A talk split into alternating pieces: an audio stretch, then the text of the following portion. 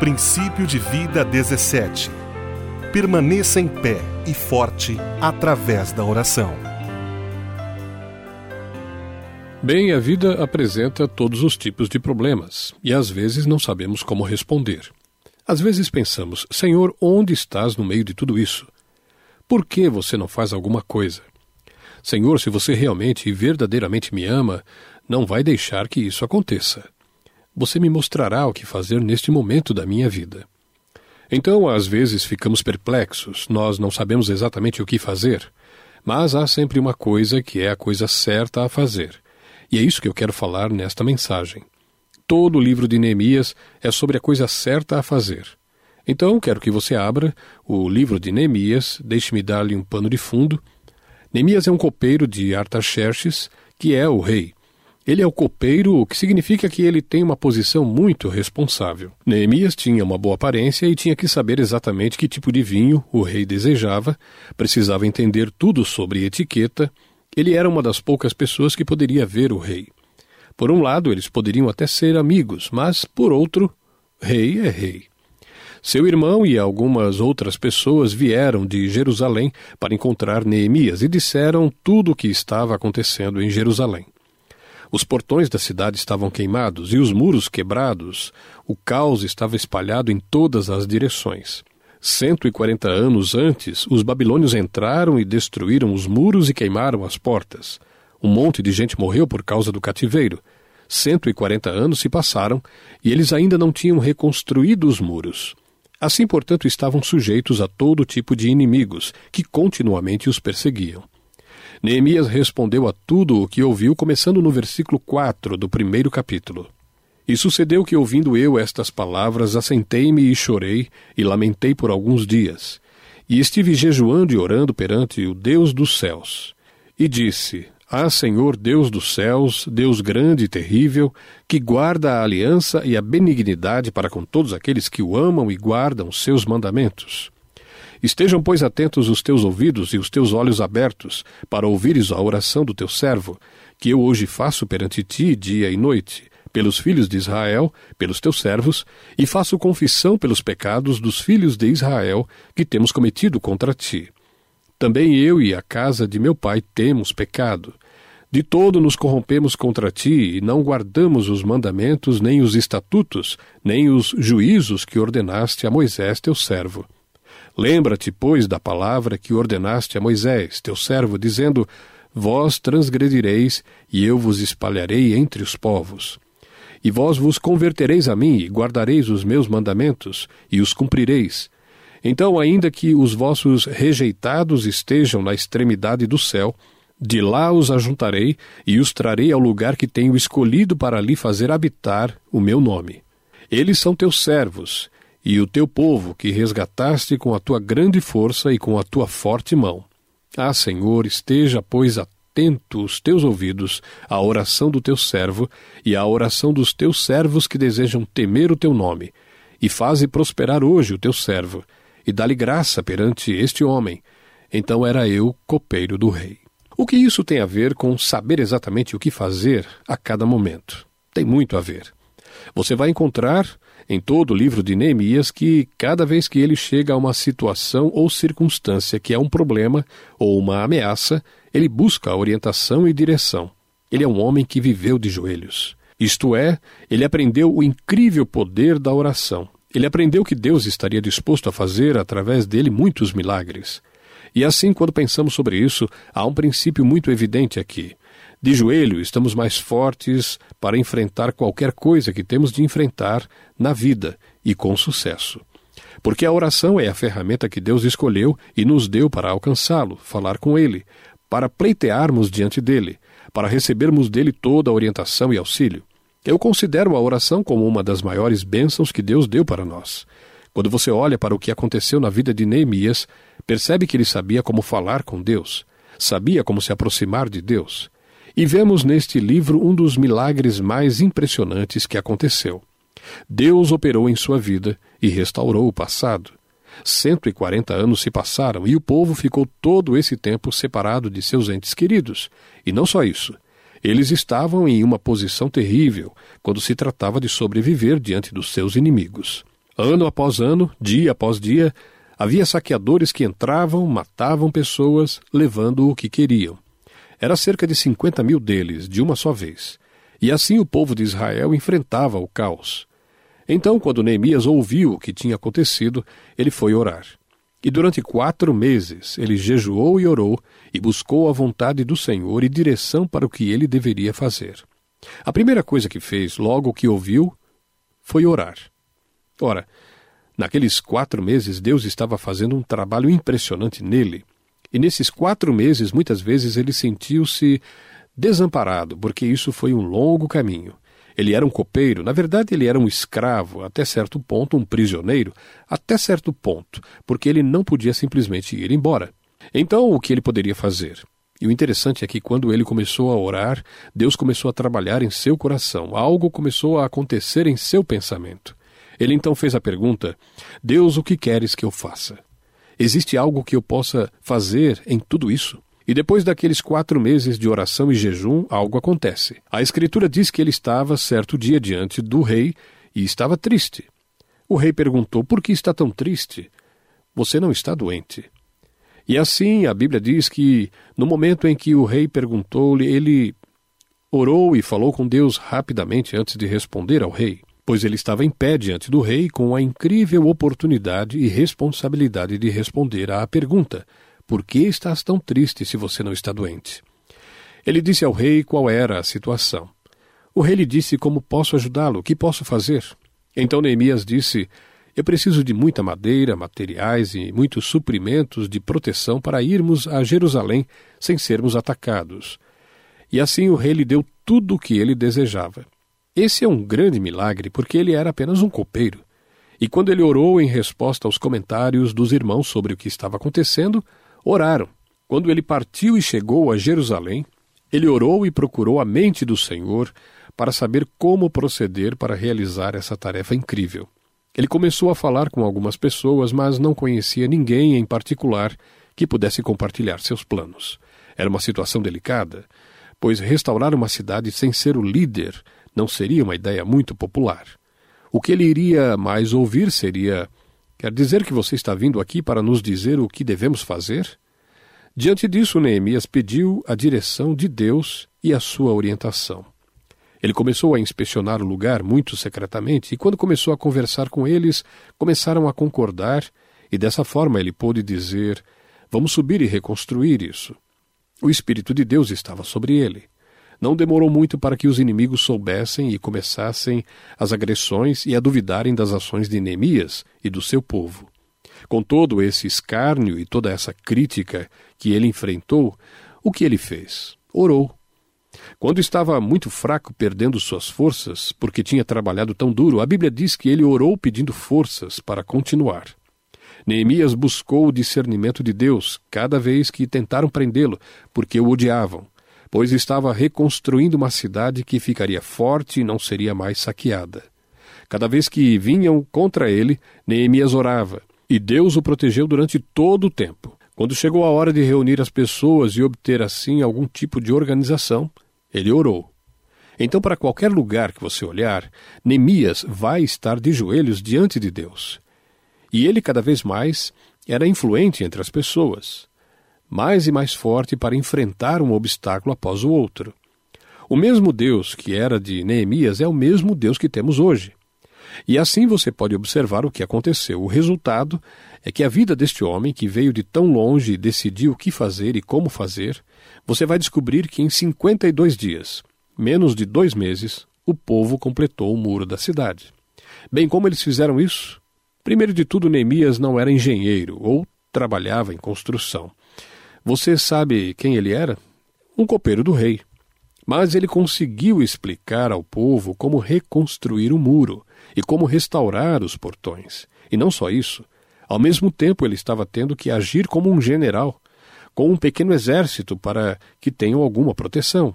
E assim ele treinou pessoas para realizarem esta construção. Ele treinou um exército para lutar. Então eles encontram o livro da genealogia de todas essas pessoas e descobrem que muitos deles eram judeus. Neemias descobre algo importante que Israel deixou de dar o dízimo há muito tempo. Então ele diz: temos que dar o dízimo. Então, encontrado o livro da genealogia, encontram Esdras, que é o sumo sacerdote naquele ponto, e eles decidem por realizar um culto e chamam todos os moradores. Imaginem, eles não ouviam a leitura da palavra de Deus por muitos anos. Ficaram tão animados que ouviram a leitura por horas.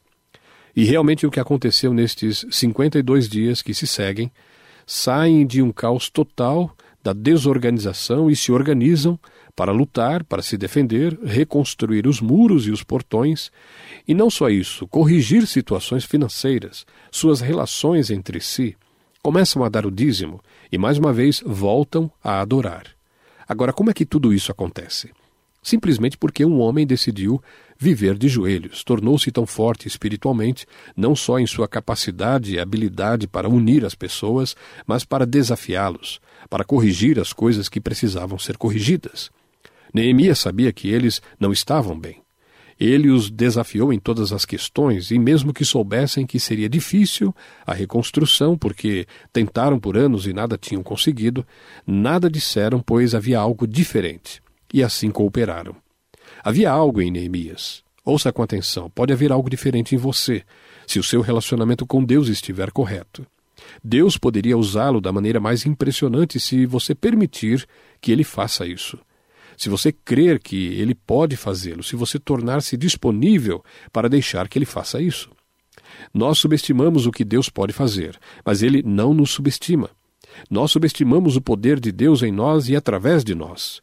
E Neemias é o exemplo perfeito do que aconteceu. Quando penso sobre como ele começou, ele começou como um copeiro de joelhos diante de Deus, e Deus começou a trabalhar em sua vida. Então, o que eu quero fazer esta manhã é simplesmente isso. Eu quero lhe dar uma lista de coisas que são verdadeiras quando você e eu começamos a orar. E a orar sério diante de Deus. E como Deus pode trabalhar em sua vida. Eu quero que você esqueça o passado. Você vai me dizer: ah, na minha vida eu fiz isso, fiz aquilo. Esqueça tudo sobre o passado. O que importa é o que você quer fazer e que você pode fazer a partir deste ponto. Então pense sobre o que vimos na vida de Neemias. Podemos estar mais fortes e trazer um impacto na vida daqueles que nos rodeiam, à frente e para tudo e qualquer outra coisa com força e confiança quando vivemos de joelhos diante de Deus. Bom, você está me dizendo que eu tenho que ajoelhar-me a cada vez que eu for orar? Não. Mas eu quero que você, e ouça bem, uh, faça algo que de joelhos faz toda a diferença. Quando você se ajoelhar ou quando você orar, está reconhecendo que Deus é o Deus soberano. Ou seja, que ele controla absolutamente tudo. O Salmo 103 diz o seguinte: O Senhor estabeleceu o seu trono nos céus e, como rei, domina sobre tudo o que existe, sobre todas as coisas, todos os lugares, em tudo. Agora, se Deus é soberano sobre o universo, por que devo orar? Há um monte de coisas que você e eu sabemos que parece ser impossível. Por que orar a um Deus se você não crê que ele é soberano e governa todas as coisas? Enquanto ele é Deus e é soberano, e nunca deixará de ser o Criador, nunca deixará de ser o governador, ele nunca deixará de ser o Senhor e Mestre.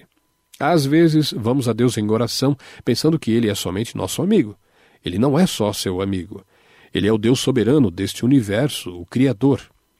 E se você notar, Neemias chegou até Deus, usou as mesmas palavras, por exemplo, de quando Moisés orou, e foram as mesmas palavras que Daniel também usou. Ele disse: Então eu disse, Senhor Deus dos céus, Deus grande e terrível, fiel à aliança e misericordioso com os que o amam e obedecem aos seus mandamentos. Deus grande e temível. O que ele quer dizer quando fala sobre o Deus grande e temível? Ele está falando sobre santidade de Deus. Deus é santo. E eu me pergunto quantas vezes, ao orarmos, pensamos em nossa condição de ser pecaminoso, seres humanos repletos de pecado, falando com um Deus santo. É muito sério falar com o Deus Todo-Poderoso. Não é uma brincadeira, porque ele não é o cara lá de cima. Na verdade, estamos falando de um Deus santo que quando Isaías falou sobre um vislumbre de Deus, ele não poderia estar na presença do Santo Deus. Quando você lê o livro de Apocalipse, vai ver Deus em seu trono. Não estamos falando apenas de amiguinho nosso, ou apenas de um paizinho. Enquanto ele é nosso Pai Celestial, ele é o soberano do universo. Ele não é alguém para se brincar ou para falar com leviandade. Ele é o Deus soberano de todo o universo. Então ele diz: Deus grande e temível. Foi esse espírito que levou Neemias a estar de joelhos, jejuando e orando por quatro meses contínuos, clamando a Deus para que Jerusalém fosse restaurada. Deus começou a usá-lo e como ele deve ter lutado e precisou dizer: O que queres que eu faça? Deus colocou um fardo para ele. Escute agora: um fardo é um peso que Deus coloca sobre alguém antes de tudo para chamar sua atenção, em seguida, trazer algo à sua mente. Poderia ser um fardo por causa do nosso pecado, poderia ser um fardo por causa de algo, mas na maioria das vezes é porque Ele quer que você faça alguma coisa. Ou ele quer que você vá a algum lugar, ou ele quer que você fale com alguém. Ele estava muito sobrecarregado e chega diante de um Deus santo e o que acontece? Ele começa a confessar os seus pecados. Não só os pecados na nação de Israel, tal qual a oração de Daniel, que fala exatamente sobre os pecados da nação de Israel, mas também de si mesmo. Pai, pecamos contra ti e estamos corrompidos por causa do pecado. No livro de Isaías e de Salmos, fala sobre o pecado em nossas vidas e diz: Se eu considerar o pecado na minha vida, Deus não ouvirá minhas orações. Isso quer dizer que se você está mimando seu pecado e não quer desistir dele, suas orações não vão a lugar algum. Quando Deus traz algo à nossa mente é porque Ele quer que lidemos com isso e Ele só vai responder à sua oração quando você confessar e abandonar seu pecado. Neemias começou logo confessando o seu próprio pecado. Ele reconhece a soberania de Deus, reconhece a santidade de Deus e lida com toda esta questão do pecado. Preste atenção: pureza do coração e o poder de Deus estão ligados. Se você deseja o poder de Deus em sua vida, sua vida tem que ser pura. Isso não significa que você nunca cometerá um erro, nunca cometerá um pecado. Então o que acontece é simplesmente isso. Quando você e eu estamos falando com Deus, temos que reconhecer a nossa insuficiência. Neemias pensou assim como Moisés: Quem sou eu, Senhor, para que me envie? Quantas vezes perguntamos isso? Quem sou eu? É o que Moisés perguntou. E eu tenho certeza que Neemias disse ao Senhor todas as razões pelas quais ele não poderia ir. Os muros precisam ser construídos. Quem vai fazer isso? Eu não sei como fazer. Os portões vão ser reconstruídos? Não sei fazer. E sobre todos os inimigos, como posso lutar? Eu não sei. Ouça, quando Deus lhe diz para fazer alguma coisa, lembre-se disso. Deus já sabe exatamente o que fazer em cada situação que você e eu enfrentamos, sem exceção. Ele sabe tudo sobre nós. Ele nunca iria chamá-lo para fazer algo que você não possa fazer. Ele é aquele que te criou. Ele é o único que lhe deu talentos e habilidades. Ele lhe deu olhos azuis, olhos castanhos ou verdes, ele lhe deu altura. Em outras palavras, ele lhe deu o corpo e a mente e te dará capacidade para pensar corretamente e com clareza. E todo crente é habitado pelo Espírito Santo. Portanto, quando Deus fala conosco, ele está falando com o seu espírito dentro de nós. Deus nunca vai dizer: Eu pensei que você fosse assim e assim. Não. Ele não diria isso. Ele sabe exatamente quem somos. Por que Deus permite que nos sintamos inadequados? Para nos conduzir a si mesmo. Há uma bênção em sentir-se inadequado, pois você pode vir a Ele e dizer: Não posso fazer isso sem o Senhor, e eu preciso ter acesso ao teu incrível poder na minha vida. Se você quiser que suas orações sejam respondidas, você deve reconhecer sua inadequação ter o seu coração limpo e estar disposto. Estar disponível para Deus usar você. Você diz: Não, não, não para o Senhor. Por que não? Se Deus vai ajudar a fazê-lo. Eu posso não ser capaz de fazer muitas coisas na vida, mas estou disposto a fazer o que Ele requer de mim. Eu posso falhar e cometer erros, mas estou disponível. Deus, aqui estou, pode me usar, eu estou me oferecendo a Ti. Ele lhe deu fé para crer em Deus e confiar nele. Ele perdoa todos os seus pecados. Ele escreveu seu nome no livro da vida do Cordeiro. Ele está equipando você com o Espírito Santo. Ele permite que você viva. Ele permite que você veja, permite que ouça, fale e ande. Percebe? Você deve tudo a Ele. Como você pode dizer a Jesus: Não, eu não vou fazer isso? Se você pensar, isso é totalmente absurdo. Alguém pode dizer: Mas você não me conhece. Eu não tenho que conhecer você. Deus conhece você. E afirmo novamente: se Deus lhe chamar para fazer algo, não há nada que você não possa fazer. Ele não faria. Isso estaria fora de sintonia com quem é Deus. E assim, Neemias fez o que foi preciso. Se quiseres que eu faça, Senhor, estou disposto a fazê-lo. Agora, é interessante que toda vez que Neemias ficou em posição de saber como fazer algo, ele foi em oração pedir a Deus para lhe mostrar o que fazer e como fazê-lo. E cada vez que ele foi a Deus, ele fez exatamente o que Neemias precisava. E é isso. O que ele precisava para compreender, Deus estava lá para mostrar a ele. Agora, pense sobre isso. Deus ama cada um de nós e está disposto a nos mostrar qual é a sua vontade para a nossa vida. E você sabe que eu penso sobre os estudantes universitários que estão indo para a faculdade e não têm a menor ideia do que vão fazer com a sua vida. Ouça, é pecado contra Deus não procurar saber qual a vontade dele. Senhor, qual o propósito seu, o teu plano para a minha vida? Porque nem ao menos entregou essa parte importante de sua vida a Deus. Luta para achar uma colocação e ainda quer que ele lhe dê emprego após terminar a sua faculdade. Quer dizer que você acredita que Deus iria fornecer tudo a você, mas você ao menos nem perguntou o que Jesus tinha em mente para a sua vida? agora quer encontrar um emprego? Preste atenção, estou falando de pessoas que estão na escola, ou que vão para a escola, que investem dinheiro e jamais pensam em lutar por sua fé em Cristo. Se você está querendo agora consultar algum conselheiro escolar, esqueça. Você já tem um conselheiro. Você tem acesso ao conselheiro que te criou e que sabe como equipar você. Ele te deu dons para fazer certas coisas. Deus está mais do que disposto a lhe mostrar como você deve investir sua vida. A questão é: você está disposto a pedir a direção dele? Ele é um Deus que cuida, que está disposto a lhe mostrar exatamente o que fazer. Quando você se ajoelhar em oração, lembre-se disso. Quando você se ajoelhar em oração, você e eu temos o privilégio de experimentar o poder de Deus, o poder do Espírito Santo, poder capacitador. Tudo o que você precisa vai transbordar em sua vida para que você possa fazer o que for preciso. Não existe essa coisa, eu não sou ninguém, eu sou uma pessoa inútil. Deus tem um lugar para você, basta clamar ao Senhor. Deus vai ouvir e responder à sua oração, porque Ele não quer que você perca tempo, mas que influencie e impacte esse mundo. E assim, quando eu olho para ver o que aconteceu na vida de Neemias, Sei que ele passou muitas dificuldades, mas também sei que ele experimentou o poder de Deus. Ouça, você precisa olhar para si mesmo à luz de como Deus te vê, para o potencial que você tem, para o que você pode fazer e nada será por sua própria força, como já dissemos muitas vezes aqui.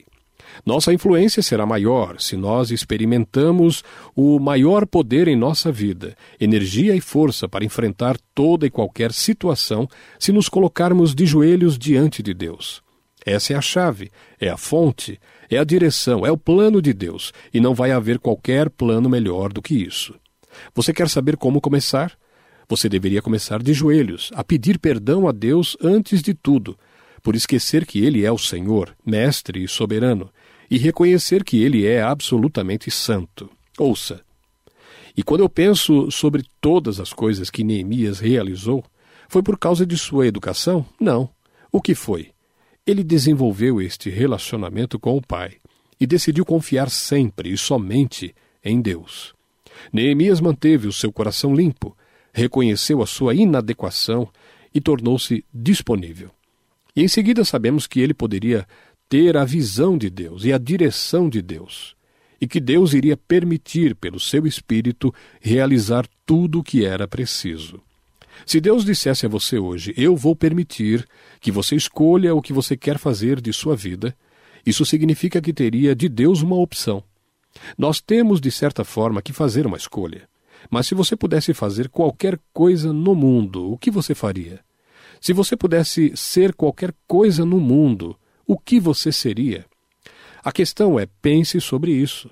Você tem este privilégio incrível como um filho de Deus para ficar de joelhos diante dele e falar com o governador soberano e criador de todo este universo, que nunca vai cometer um erro, que nunca irá enganá-lo e que nunca deixará você. Isto é um privilégio. Isso é tudo o que eu e você precisamos. Agora a questão é: você está disposto a fazer isto? Você está disposto a dizer, Senhor, eu não me sinto muito adequado, mas vou fazer o que o Senhor me diz para fazer.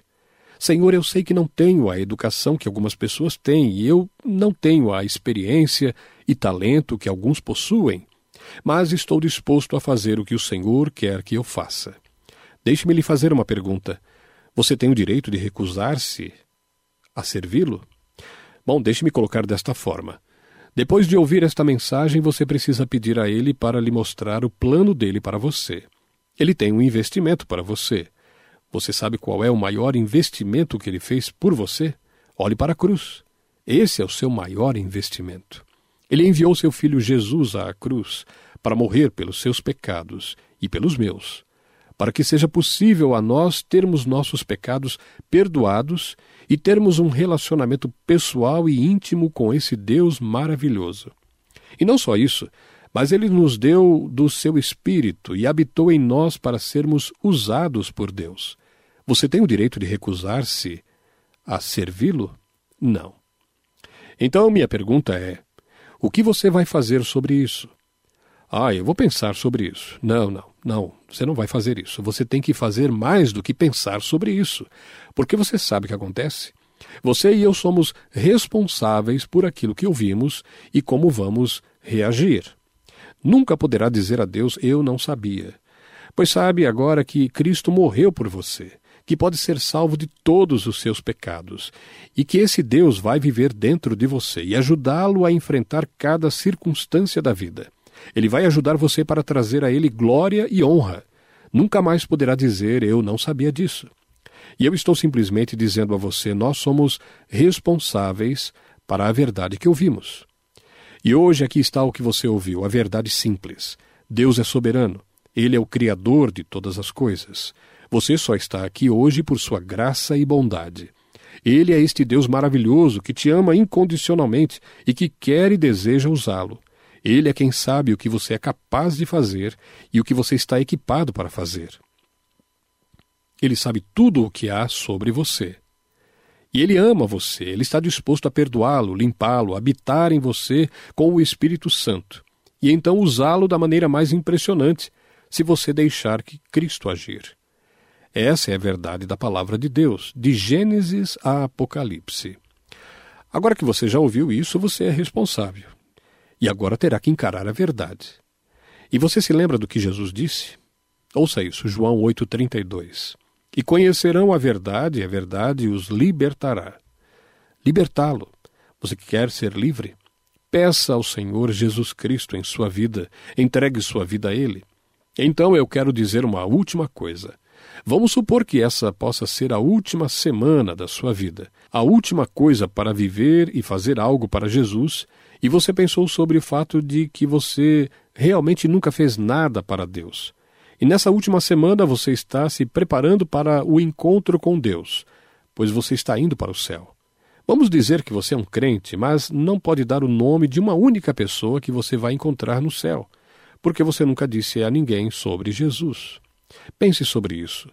Em todos os anos que você viveu, você vai chegar ao fim do caminho e você não será capaz de apontar ninguém você não vai encontrar alguém no céu porque você tenha levado a mensagem de Cristo a ela.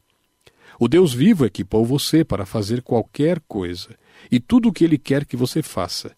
Mas se você encheu a sua vida com coisas, pessoas, eventos e ações, circunstâncias, e Deus esteve ausente dessa coisa toda, está em desobediência.